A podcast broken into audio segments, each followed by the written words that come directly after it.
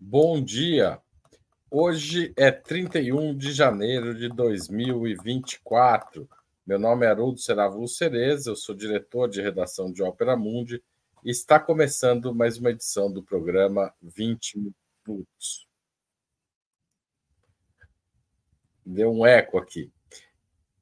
Em 8 de novembro do ano passado, de 2023, um mês depois da escalada da guerra de Israel contra os palestinos, sobretudo na faixa de Gaza, a Polícia Federal, atendendo uma solicitação do Serviço Secreto israelense, prendeu brasileiros suspeitos de ligação com o Hezbollah, grupo de resistência à ocupação de Israel é, no Oriente Médio.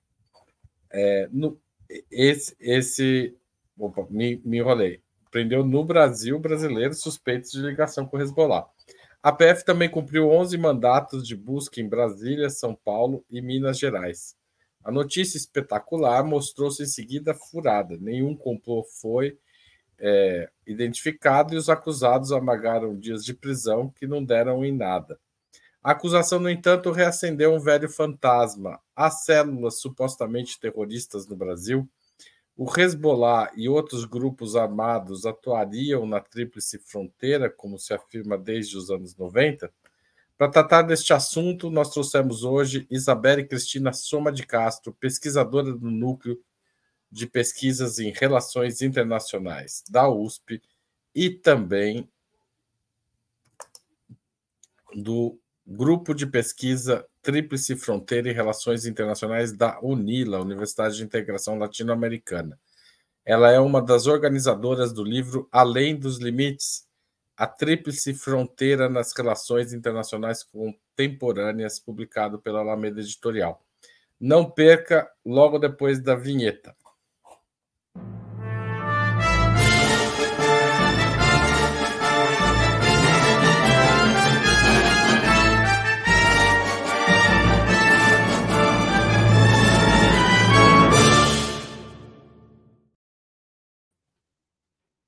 Bom dia, Isabelle. É um prazer recebê-la aqui em 20 minutos.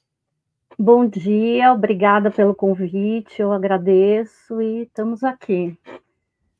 Isabelle, você acompanhou essa história de novembro? Ela realmente não deu em nada? Então, eu acompanhei um pouco de longe, porque essas alegações elas vão e voltam, vão e voltam, vão e voltam em geral não dão em nada. O que, que acontece é que, pelo que eu, uh, só para assim dar uma introdução, uh, eu pesquisei nos últimos anos os discursos em relação à tríplice fronteira, né?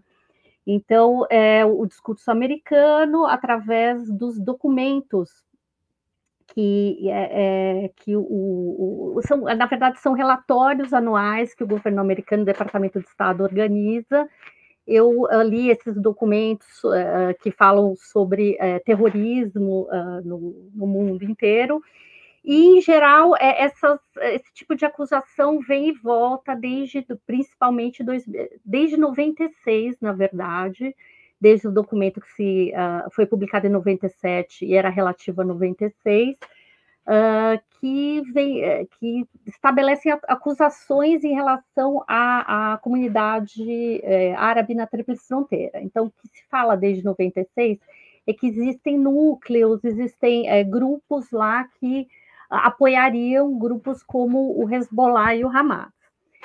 E desde 96 essas acusações vêm e voltam, elas se intensificaram em 2000, é, após os atentados de 2001 nos Estados Unidos, mas isso em geral uh, não, não traz nenhuma novidade, porque uh, a comunidade lá é uma comunidade como outra qualquer, imigrante que trabalha e não está relacionada é, com evidências é, verossímeis a qualquer tipo de atividade terrorista. Então, é, eu acho que eu, eu talvez é, não dei muita bola exatamente por. por na época, me, uh, uh, vários jornalistas me entrevistaram, dei algumas entrevistas, mas o que eu disse é: uh, em geral, existem acusações, mas até hoje a gente não viu nenhuma comprovação, e foi o que aconteceu dessa vez também. é, essa acusação veio diretamente de Israel, né? A, Polícia Federal prendeu praticamente a pedido de Israel. A Polícia Federal fez mal em dar voz a, a fazer essa ação, na sua opinião?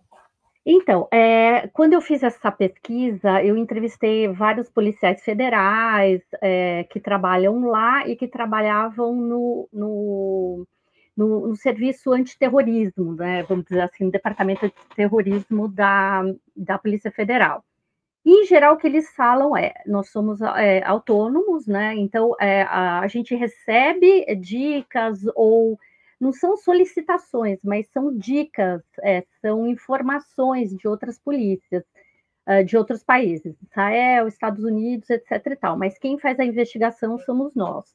Então, sim, isso daí é muito comum é, receber esse tipo de informação. E é, o que seria em comum é, seriam policiais de outros países fazendo investigação aqui.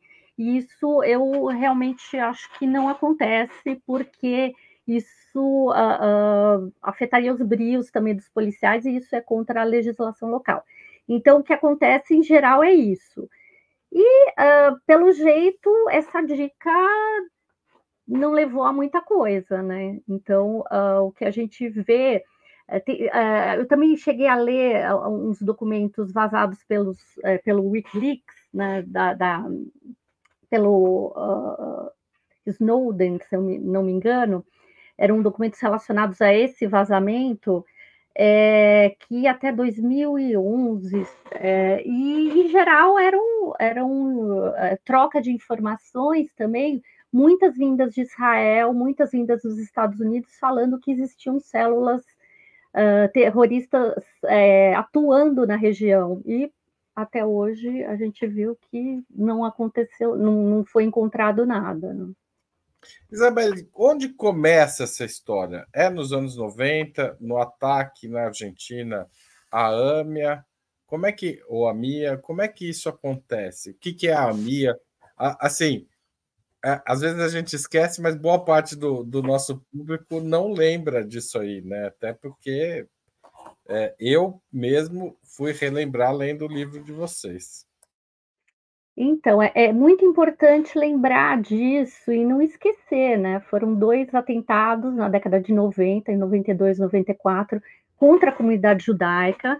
É, são atentados é, extremamente violentos, é, foram é, é, se eu não me engano, os maiores atentados, é, principalmente de 94, é, na, no Cone Sul da América Latina. Então, e esse ano completa-se 30 anos desse grande atentado que matou, o da Mia foi, matou mais de quase 100 pessoas, foi um total absurdo.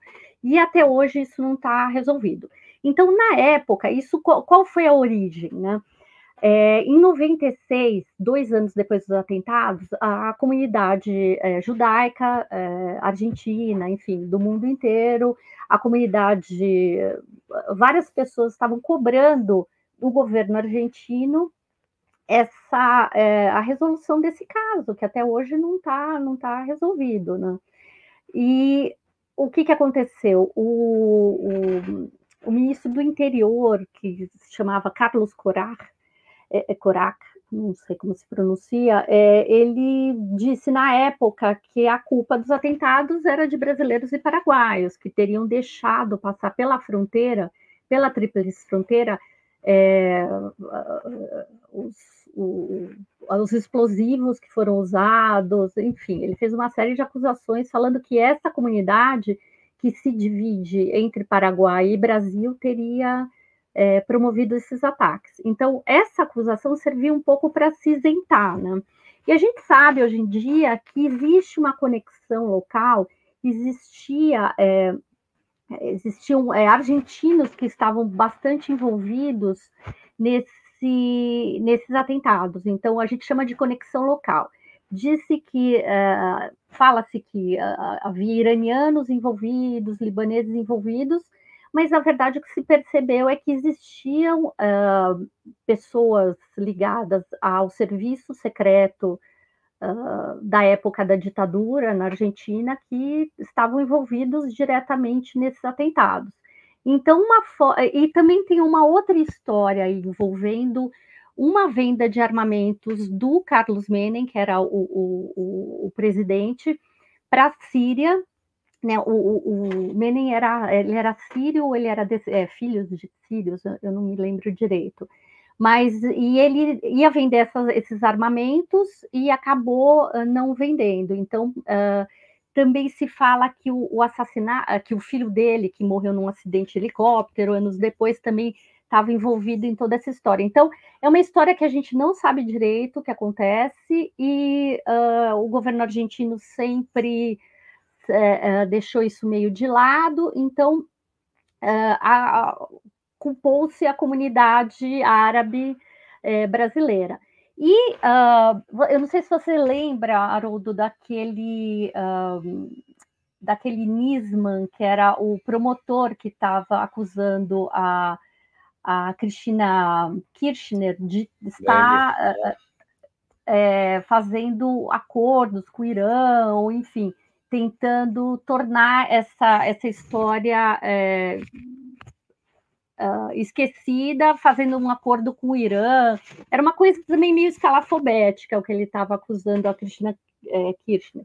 E ele morreu, é, enfim, de uma forma bem estranha, né? disseram que ele foi, que ele se matou um dia antes de apresentar essas acusações. Enfim, vocês veem que é tudo super muito estranho e sobrou. Ah, então, nessas acusações havia. Uh, uh, eu, eu, li todo o, o, o, documento que ele ia apresentar no dia seguinte para o Congresso, com as acusações com a Cristina Kirchner, e nesse documento ele falava que existia uma ligação, é, é, telefonemas de um acusado de promover os atentados no dia dos atentados para um telefone de Foz do Iguaçu, de um tal de André Marques. Né? Então não se sabe quem é esse André Marques e também não se sabe quem é esse é, Salman El Reda, que seria um cidadão colombiano que fez esse telefonema, e esse telefonema seria a única comprovação de uma de uma uh, ligação com Foz do Iguaçu, uma ligação com essa comunidade. E a gente sabe que esse Elreda não existe, porque os colombianos disseram que documento, esse documento é forjado, então a gente não sabe quem é essa pessoa, e nunca se soube quem é o tal do André Marques, que era o, o, o que o telefone brasileiro estava ligado. Então, as acusações contra a comunidade são muito fracas, não, não, não existe é, qualquer ligação que a gente possa estabelecer entre. Seja, são quase 30 anos do último ataque e até hoje não se tem nenhuma comprovação de que havia alguém de Foz de Iguaçu minimamente envolvido, né? Não é a gente não está dizendo que foi o responsável, o planejador, o fornecedor, não, é tipo alguém que recebeu uma ligação. Isso é o que temos. É o que temos, é o que temos. Foram, aliás, não foi uma, foram duas ligações. Então, é, Aí é o dobro. É, sabe, é, é, então, é, é, é, uma lástima. Então, quando eu fui fazer trabalho de campo na, na comunidade árabe lá, é uma comunidade grande e a gente não pode esquecer que a maior parte da comunidade árabe lá é brasileira.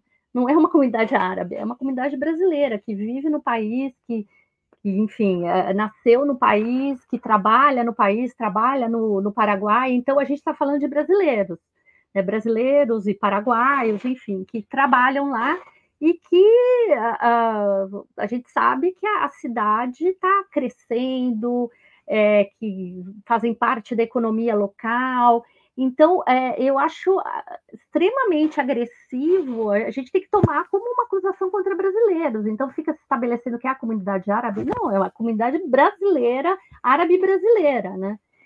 É, mas Isabelle, embora não se tenha produzido nenhuma prova, e, na verdade, parece ser um, mais um descaminho da investigação do que algo realmente concreto, essa ideia de que há terroristas na Tríplice Fronteira graçou e teve consequências práticas. O que, que aconteceu depois desse relatório norte-americano é, de 96 que você mencionou no começo da entrevista? Então, é, desde 96, então todo ano é, é, existem esses relatórios que são os Country Reports on Terrorism, né? É, são relatórios feitos pro, do Departamento de Estado para o Congresso americano. Então, é, desde 96, é, cada ano, eu leio, todo ano eu leio os relatórios. Então, uh, aí eu fiz uma comparação entre períodos, né? Então, o período Bush, que foi logo depois dos atentados, o período Obama, o período é, Trump, querendo esquecer o Trump, mas é difícil.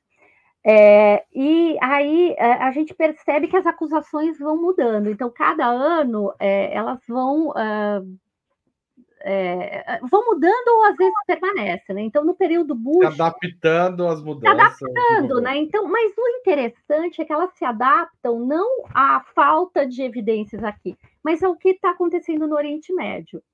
Então, eu vou te dar um exemplo, né? Antes é, do, do, das incursões israelenses contra Gaza, contra o Líbano, então, é, é, exatamente no ano anterior, a gente percebe que as acusações aumentam. Então, parece que todos esses documentos estão muito relacionados ao que, ao que acontece no Oriente Médio. E, claro, é, tem guerras que são, tem incursões que são antecipadas e tem outras que não são, né? As que não foram, a gente vê que no ano posterior é que as acusações aumentam. É, uma comparação, assim, super boba é que, é, nossa, tem uma mosca. É que, por exemplo, tem no Paraguai existe o Exército do Povo Paraguaio, né? Que é um grupo guerrilheiro, barra terrorista, barra o que você achar que ele é é, que teoricamente era para estar tá, uh, mais presente nesses, nesses, uh, desses relatórios que descrevem as, os problemas com terrorismo que cada país está tendo, né? Eles quase não têm tanto predominância, ultimamente está tendo mais, do que tinha o Hezbollah. Então você fala, gente, mas como que você vai falar do Hezbollah, que é um grupo que está mais ligado ao que acontece no Oriente Médio, que atua no Oriente Médio, que atua no sul do Líbano, do que no, no na América Latina. Então, é, é, é assim, é, é, bastante estranho e bizarro, né? Então, esses períodos eu também dividi. Então, no período é, Obama, se falava muito de financiamento de terrorismo, né? Ah, a comunidade local está financiando o terrorismo, mandando dinheiro para lá.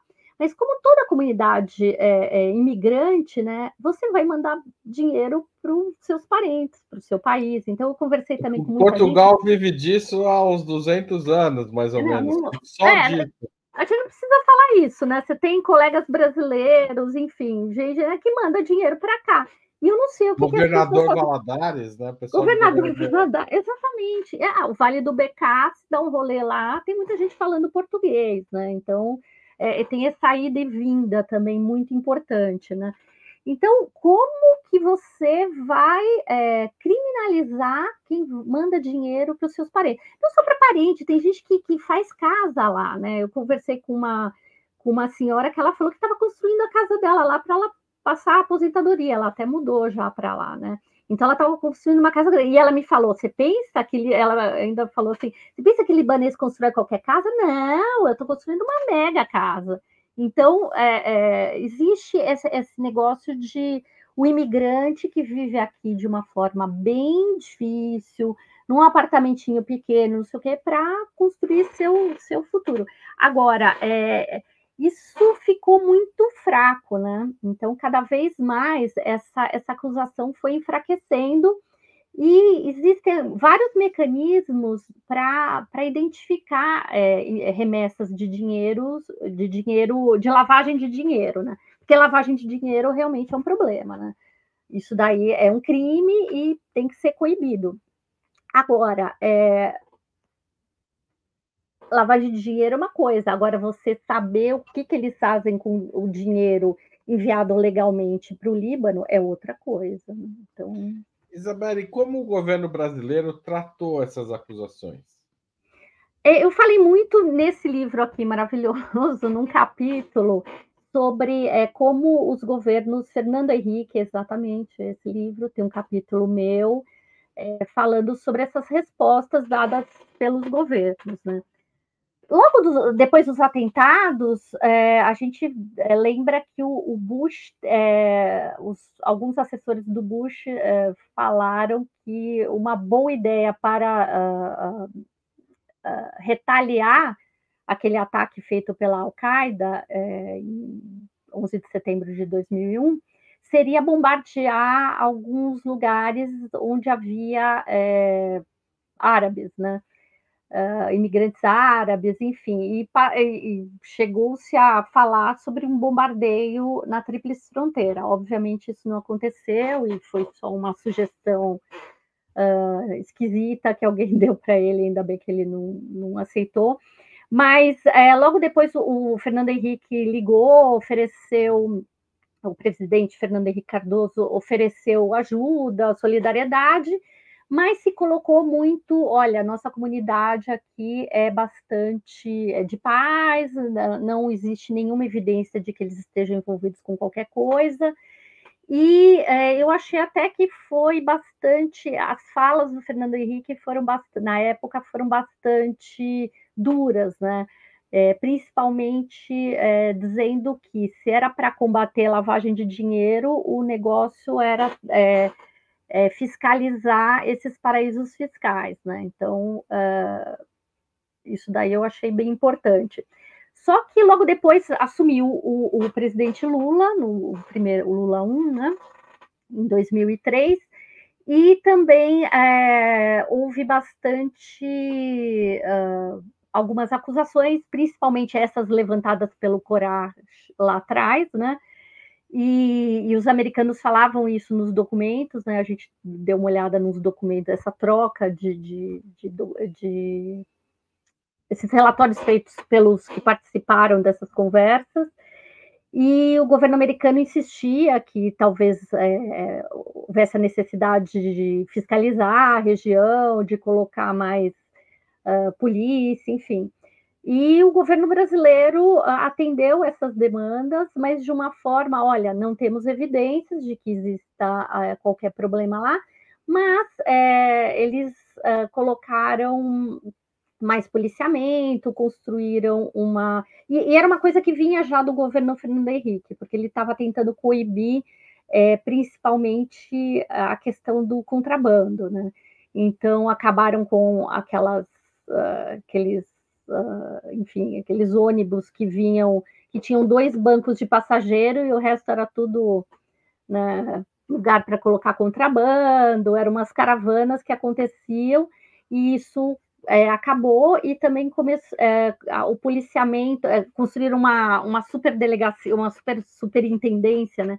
O prédio da superintendência de Foz do Iguaçu é, é tão grande quanto o de São Paulo, né? Então se colocou bastante uh, polícia, hoje em dia tem câmera em tudo quanto é lugar, tem um centro integrado lá de polícias também. Então, o lugar é um lugar, eu brinco que lá não é o Big Brother, mas é pior, é mais uh, vigiado do que o Big Brother. A gente tem um batalhão de, do exército lá perto da fronteira, muitos policiais, então é, se você quer ser terrorista no Brasil, lá não é o melhor lugar. Não. Então, uh, uh, eu acho que todo esse discurso tem outras intenções. Né?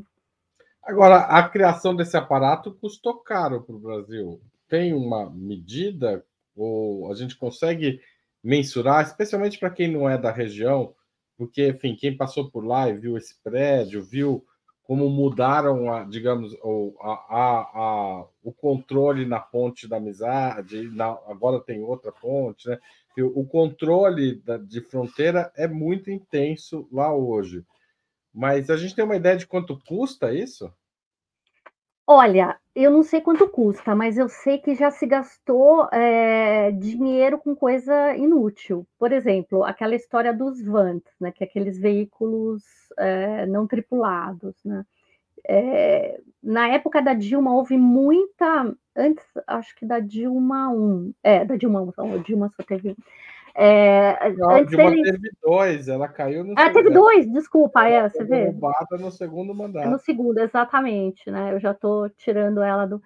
Mas a questão é que eu acho que é no Dilma 2 mesmo, é que houve durante a, a, a campanha houve muita, principalmente do Globo, né, muita forçação de barra para que se comprasse e se usasse esses veículos não tripulados que foram comprados de Israel. Então, toda essa tecnologia vem de Israel. Então, olha que engraçado, Israel vem e fala, olha, essa região, é, o governo israelense, né, é, essa região é muito perigosa, vocês precisam de software, de de drones, de veículos é, não tripulados para é, policiar ali, porque tem terrorismo, né?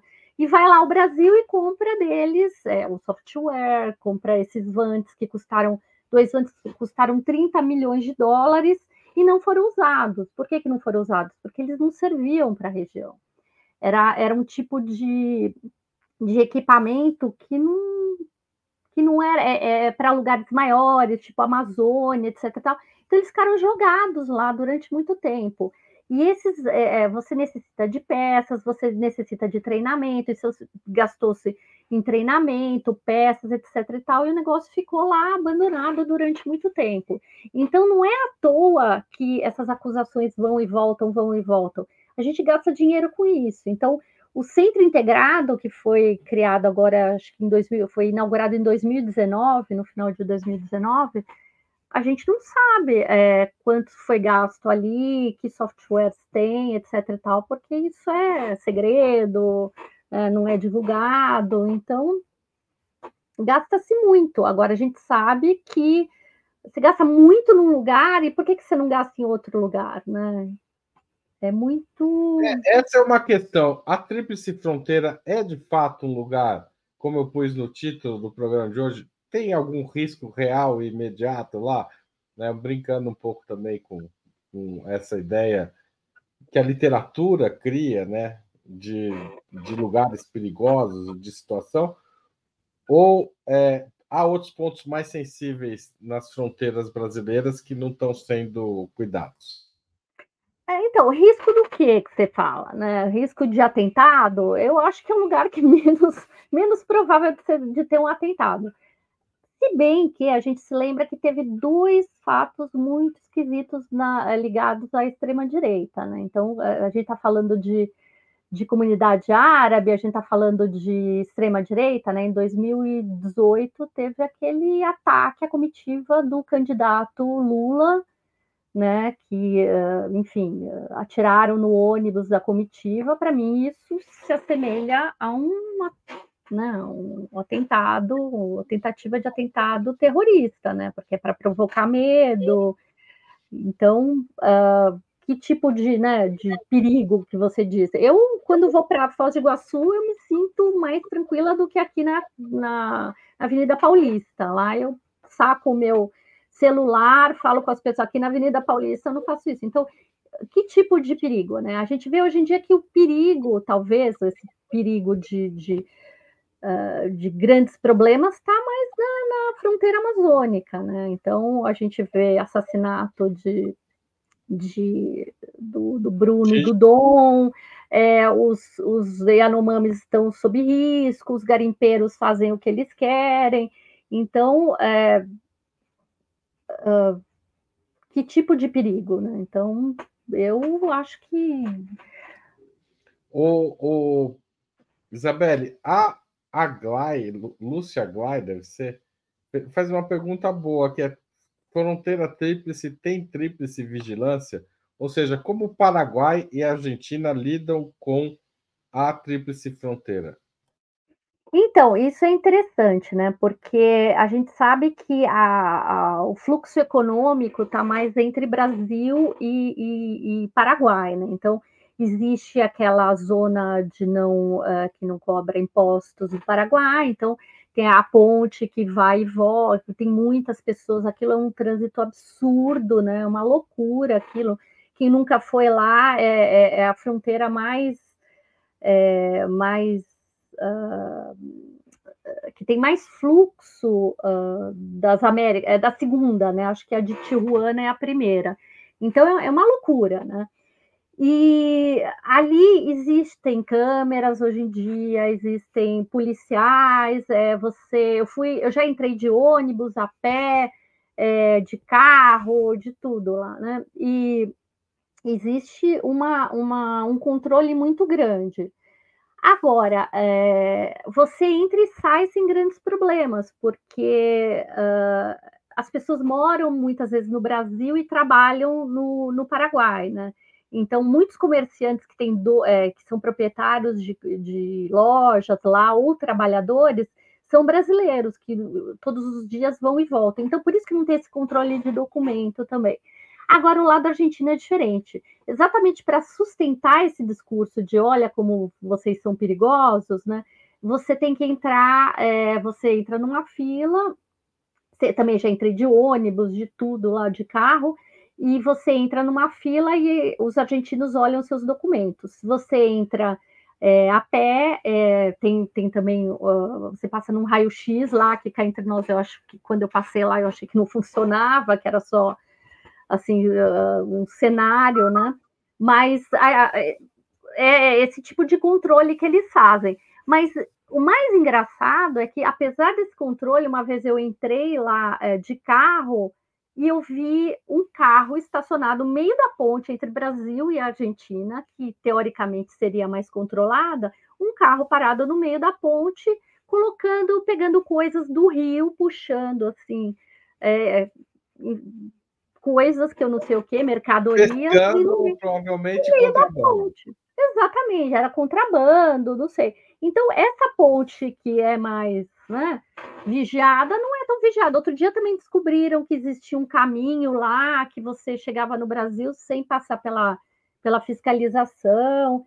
Então, né, é, às vezes as, as, que dizem que são menos perigosas são as mais perigosas. Né?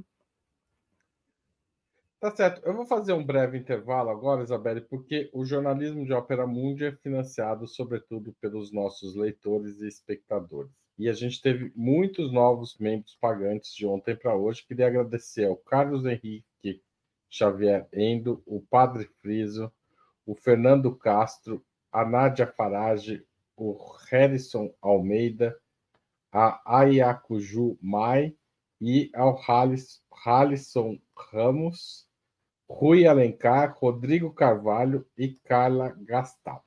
É fundamental que vocês façam como eles que nos apoiem. Pode se tornar membro pagante, quem estiver assistindo no YouTube, ou pode é, fazer uma assinatura solidária em www.operamundi.com.br barra apoio, tá certo? Esse é o caminho tradicional que a maior parte das pessoas usam, tem várias faixas de contribuição, você pode ir lá e escolher a sua. Além dessas duas opções, você pode fazer um super chat ou um super sticker agora mesmo durante a transmissão. Se a pergunta for boa, ela vai para o ar e eu ponho para a Isabelle, tá certo? Também a, a opção de você fazer um valeu demais em caso de programas gravados ou de programas gravados ou mandar um pix para apoia@operamundi.com.br. Nossa razão social é última instância editorial limitada. Muito bem. Queria finalmente lembrar: hoje, dia 31 de janeiro, é o último dia da promoção. Faça uma assinatura anual e ganhe um livro autografado do Breno Altman. O endereço para fazer isso é operamundi.com.br barra apoio IFEM anual. Vocês sabem, o Breno está sob ataque aí das instituições sionistas, sobretudo da CONIB. Eles pediram, inclusive, a prisão do Breno. E é, enfim, eu, por conta das posições políticas do Breno contra os ataques de Israel a Gaza. Então, é, esse livro explicita as posições do Breno e é resultado, inclusive, das lives que ele fez aqui em Ópera Mundi, tá certo? Obrigado a todos vocês que já contribuem e os que passarão a contribuir a partir deste momento. Isabelle, é, a, a, Houve uma militarização da fronteira nos últimos anos?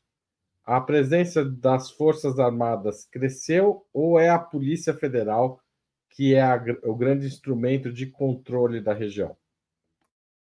Então, tem vários, uh, vários, várias instâncias ali, né? É, a, o Exército ele teria que cuidar de 150 quilômetros né, da, da fronteira para dentro, né?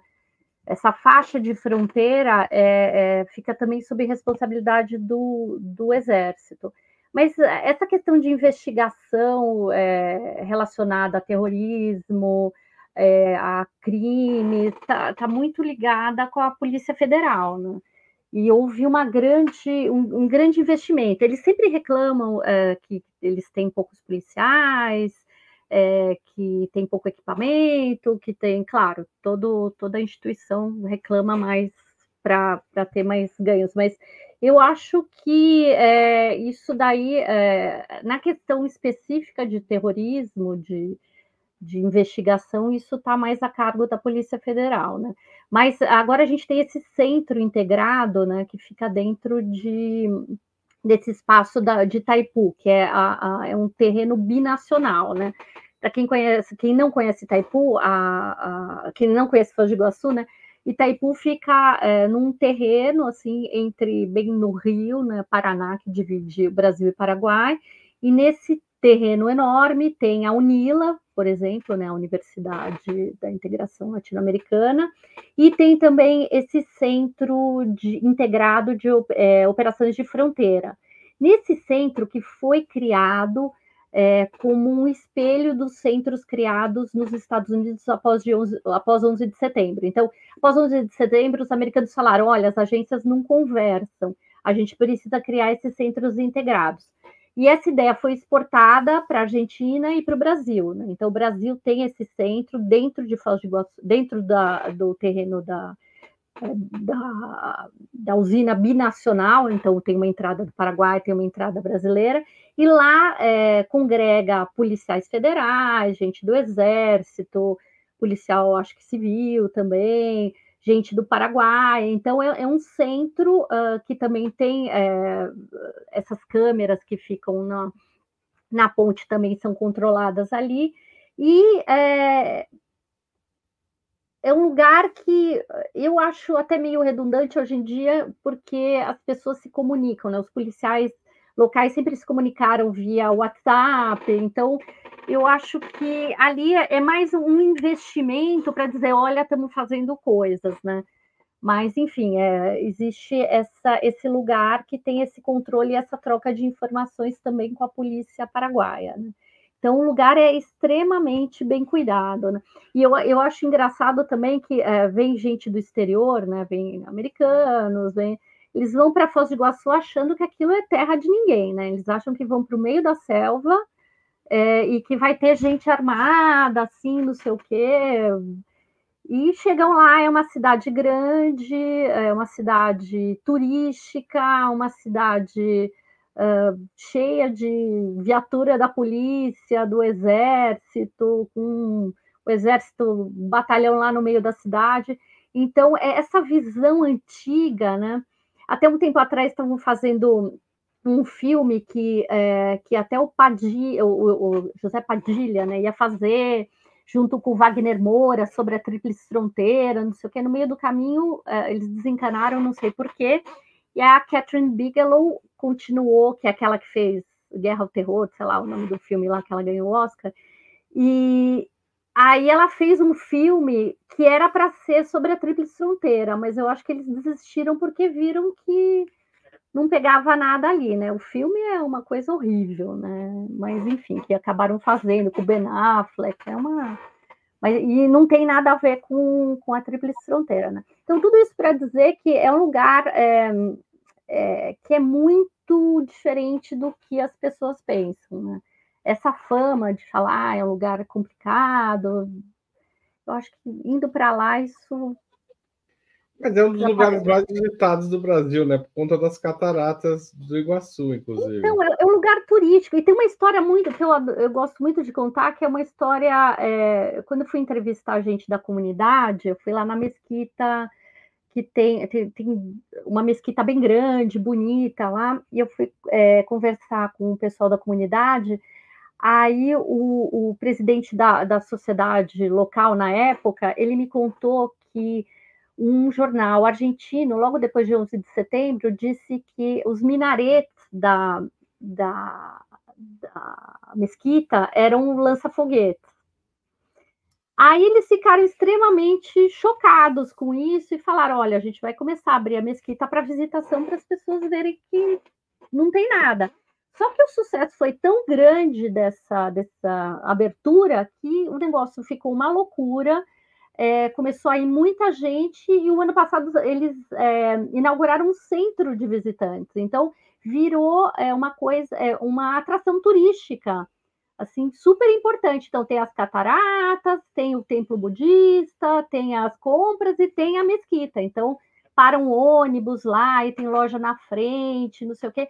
Então, vira um passeio, assim, imperdível, porque a mesquita é, é linda, é, as, as, a, tinha uma senhora lá que dava uma preleção fantástica, que até os americanos que vinham aqui falavam, nossa, adorei a fulana, não sei o quê fui lá achando que eu ia encontrar gente armada e tinha uma senhora lá falando sobre Islã.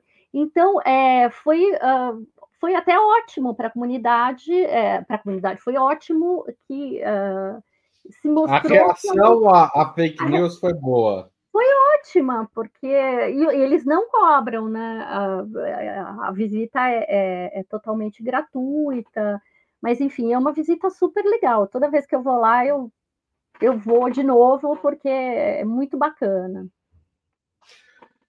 Isabelle, é possível escapar desse discurso terrorista? Porque o discurso é terrorista. A realidade não é, mas o discurso é. O que o Brasil devia fazer para mudar essa, esse discurso que aparentemente é baseado no nada? Então, Haroldo, é, não é custos, né? Porque tem o custo desse, dessa venda de armamentos, ou seja, você cria um, um, um lugar falsamente perigoso, imaginário, e você vende armamentos para proteger um lugar que não precisava dessas armas. Mas é, o que o governo brasileiro tem feito, exceto durante o período Bolsonaro, é, é negar, né? E, e, a questão é, eu acho que é um pouco a imprensa, né? É, eu fiz um trabalho agora. né? O governo brasileiro cuidou muito do turismo na região, para valer, né?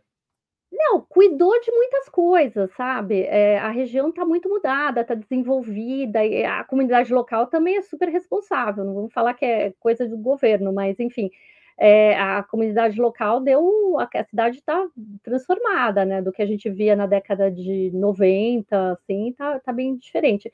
Mas o que eu quero te dizer é que, uh, ah, vamos culpar a imprensa. Uh, não, não vamos culpar a imprensa, mas existem é, interesses de grandes empresas, de países, de gente que quer vender é, equipamento, que alguns jornais, é, alguns veículos de imprensa adotam, né? Então, por exemplo, eu fiz um trabalho há pouco tempo com um colega da, da Pontifícia Universidade Católica do Peru, o Inácio Cardone, é, saiu o artigo agora na revista Opinião Pública, que é uma revista acadêmica, e a gente mostrou como o discurso sobre a Tríplice Fronteira, como a cobertura da Tríplice Fronteira fica só em cima de legalidade, né?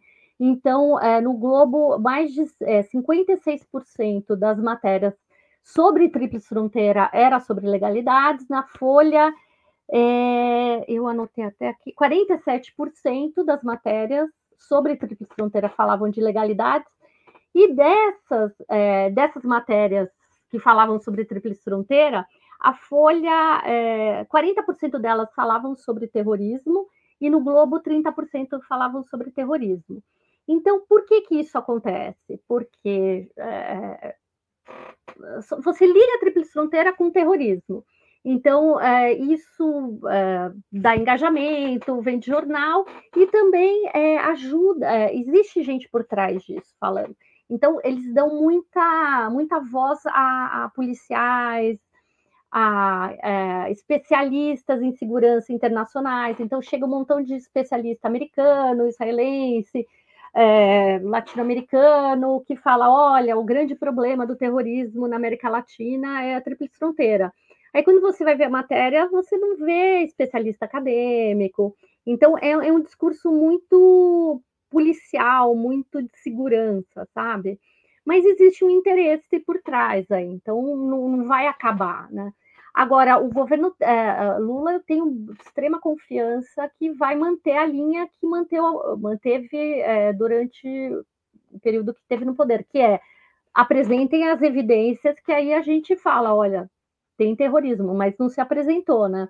Durante a época do, do Bolsonaro, né, se comprou um montão de software, uh, o Bolsonaro falou que ia uh, uh, considerar o Hezbollah um, um, grupo terrorista, enfim. Mas acho que ele era um pouco preguiçoso, ou não, não tinha muito interesse, não, não foi muito atrás disso, mas é, existe gente interessada em securitizar a região, em colocar a região como um problema. Então, enquanto existir gente assim, enquanto existir interesse, isso não vai mudar. Não há o que o governo brasileiro faça que possa mudar, né? Agora, a, o, que, o que pode mudar é as pessoas começarem a ouvir a imprensa alternativa. Então, você dá uma entrevista para o Globo e fala não tem terrorismo, eles te colocam lá no pé. Agora vai lá a Opera Mundi, me chama e fala: olha, vamos falar sobre o tema.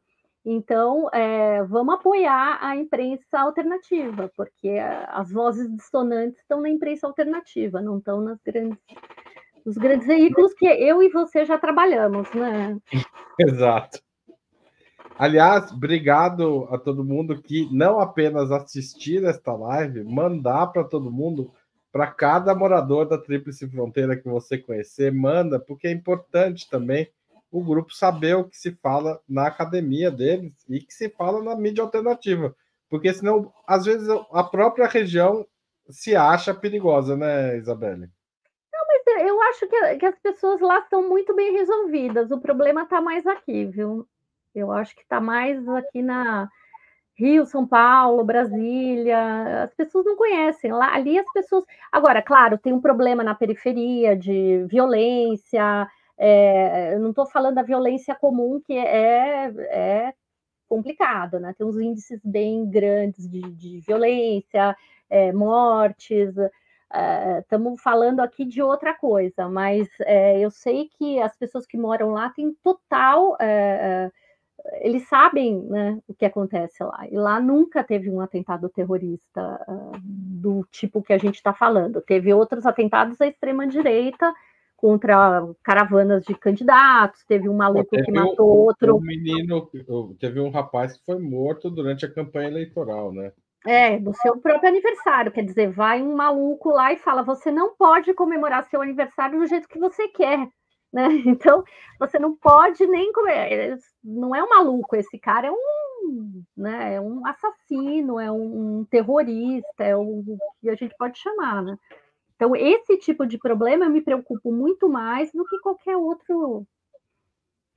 Isabel, uma curiosidade: a Unila está tá cumprindo a sua tarefa de aproximar os países da, da América Latina como você vê a atuação da UNILA na aproximação entre as comunidades dos três países e de outras regiões da outras outros países da América Latina? Ah, eu sou uma fã da Unila porque eu, uh, quando comecei o meu trabalho, eu, eu fui lá falar com alguns professores e a gente criou esse grupo sobre a Tríplice Fronteira, né? é um grupo diverso, é, e é muito interessante que a, que a Unila tem muitos estudantes latino-americanos, então você encontra é, paraguaios, argentinos, é, gente da América Central, é, é, muito interessante, né? Então, eu acho sim que, que é, é um, um, é um importante centro de estudos, é um importante centro de difusão de, de pesquisas. Eu fico assim é, assim super feliz o, o, como as pessoas lá tratam é, a, a, a, questão da educação. Então, é, você perguntou para uma pessoa que super, é super enviesada. Eu, eu sou super fã. Aliás, eu queria dar um, um olá para os meus colegas do, do grupo de pesquisa sobre a Tríplice Fronteira que foram também responsáveis pelo livro, né? Então a gente, o financiamento do livro veio da, da Unila, o, a maior parte do, do, das pessoas que escreveram são professores da Unila, então eu acho um centro super importante e que merece mais atenção até das, da, das pessoas em geral. Né? Tá certo.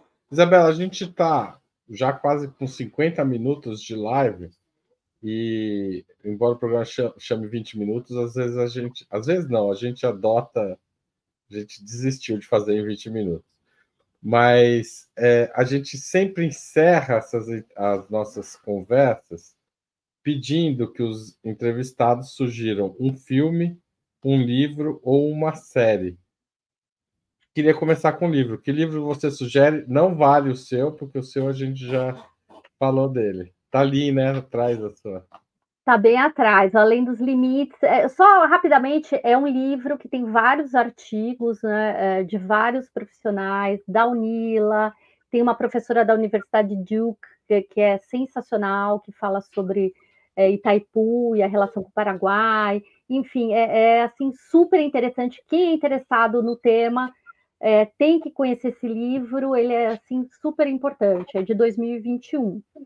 Mas agora eu vou sugerir um livro que chama A Breve História da Tríplice Fronteira, que é do meu colega uh, Micael Alvino da Silva, que é também coautor do Além dos Limites, e também é o, o, o coordenador do grupo Tríplice Fronteira, estou é, mostrando aqui, Tríplice Fronteira, uh, de pesquisa sobre a Tríplice Fronteira. Então, esse livro, para quem não conhece a região, a história da região, é super interessante e o, o Mikael é o especialista de história da região. Então, eu acho assim imperdível para quem é interessado, mesmo que trabalhe com relações internacionais, história, ciência política, é, é o livro ideal para começar, ou pelo menos para entender melhor sobre a região.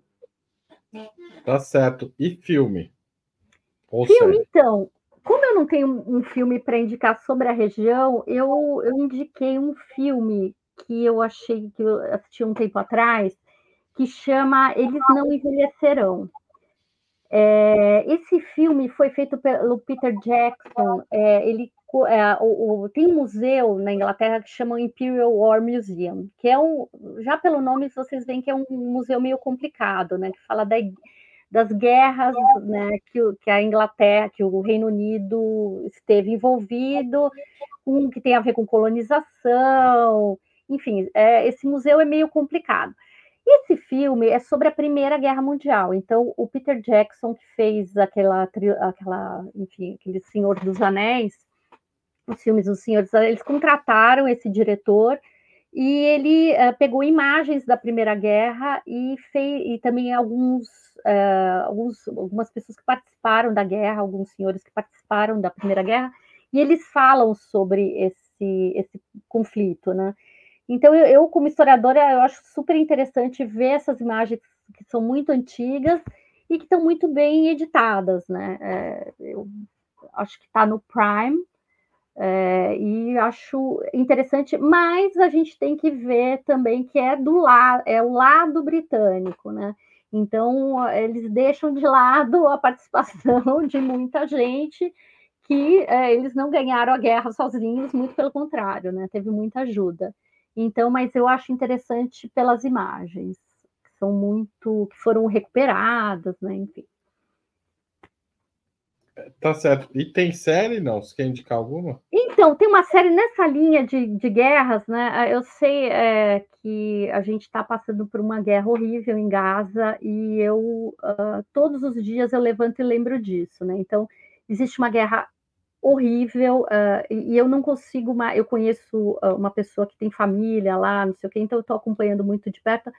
É assim, algo que eu tô querendo esquecer. Então, quando eu vou uh, ver, eu, eu, todos os dias leio sobre isso, mas eu ia indicar alguma coisa sobre Gaza, mas aí eu resolvi ir para outra linha que é o Vozes da Segunda Guerra, se eu não me engano, que chama, que é um documentário também na mesma linha do documentário desse, que eu falei sobre a Primeira Guerra, mas são em capítulos, é uma série, né? Também recupera imagens da Segunda Guerra, só que também tem gente, é, vozes de outras, de outros lados. Então, tem vozes alemãs, tem, é, é tem pessoas que participaram do, da guerra é, do lado alemão, do lado russo, e a minha crítica a isso é muito interessante, tem imagens boas, tem relatos, mas a minha crítica é como eles não falam uh, de populações que sofreram fora da Europa, que sofreram com a, com a guerra, né? Então, é, eu, eu falo, estou é, indicando isso, mas ao mesmo tempo é, não existe algo que fale sobre como os egípcios sofreram bombardeios durante a Segunda Guerra, porque o Egito não estava, por exemplo, em guerra com a Alemanha, ele era um país neutro, mas foi bombardeado pela Alemanha porque os britânicos estavam lá. Então, uh, enfim, o, o, o, Sudeste Asiático sofreu bastante. Então, a gente pensa, olha a, a Segunda Guerra, mas esquece desses uh, desses locais periféricos. É, é como se fosse uma guerra só europeia, né? E não mundial, como de fato foi, né? Se a gente Exatamente. pensar, eu não quero nem me meter muito, mas é, o norte da África viveu intensamente a guerra, seja por ataque, seja pela mobilização de soldados para ocupar o sul da Europa. E, e aliás, boa parte dessa, dessa é, luta é travada por população árabe é, que está subordinada aos, aos países europeus, como a França, né? E, Os africanos que... que... lutaram né, no fronte depois não foram nem, não receberam nem a independência de seus países, voltaram, uh, enfim, foram criminalizados. A gente... Tem um é. filme super bom que é o Cachê, né, que fala um pouco sobre isso, né? é um filme francês, mas fala bem, bem pouco. Mas a, a, a, o que é impressionante é que a gente não sabe que o Cairo foi bombardeado, né? É, e uhum. depois da guerra, teve uma inflação tão absurda no, no Egito, por exemplo, que as pessoas começaram a passar fome. É, então, não foi só durante a guerra, foi o depois também, né? E a gente até hoje não, não tem muita coisa sobre isso. Isabelle, muito obrigado por essa conversa. Eu acho que ela esclareceu um ponto que, que fica no fundo, na cabeça das pessoas, que vai reaparecer em algum momento, que infelizmente esses discursos, digamos, é, de fundo, né, fantasiosos, eles permeiam a imaginação dos jornalistas também, não é só da, da, das pessoas que assistem, e elas aparecem de forma naturalizada como se fossem verdade e não são. Então, muito obrigado por essa conversa, pelos esclarecimentos e volte sempre aqui ao Opera Mundi. Obrigada, eu agradeço. E é, esse assunto tem bastante coisa para falar, a gente pode retomar em outra ocasião. Obrigada, Haroldo, obrigada ao Opera Mundi e até breve. Né? E é isso aí, pessoal. Sigam o conselho da Isabelle, espalhem essa live por aí. Tchau, tchau. Valeu.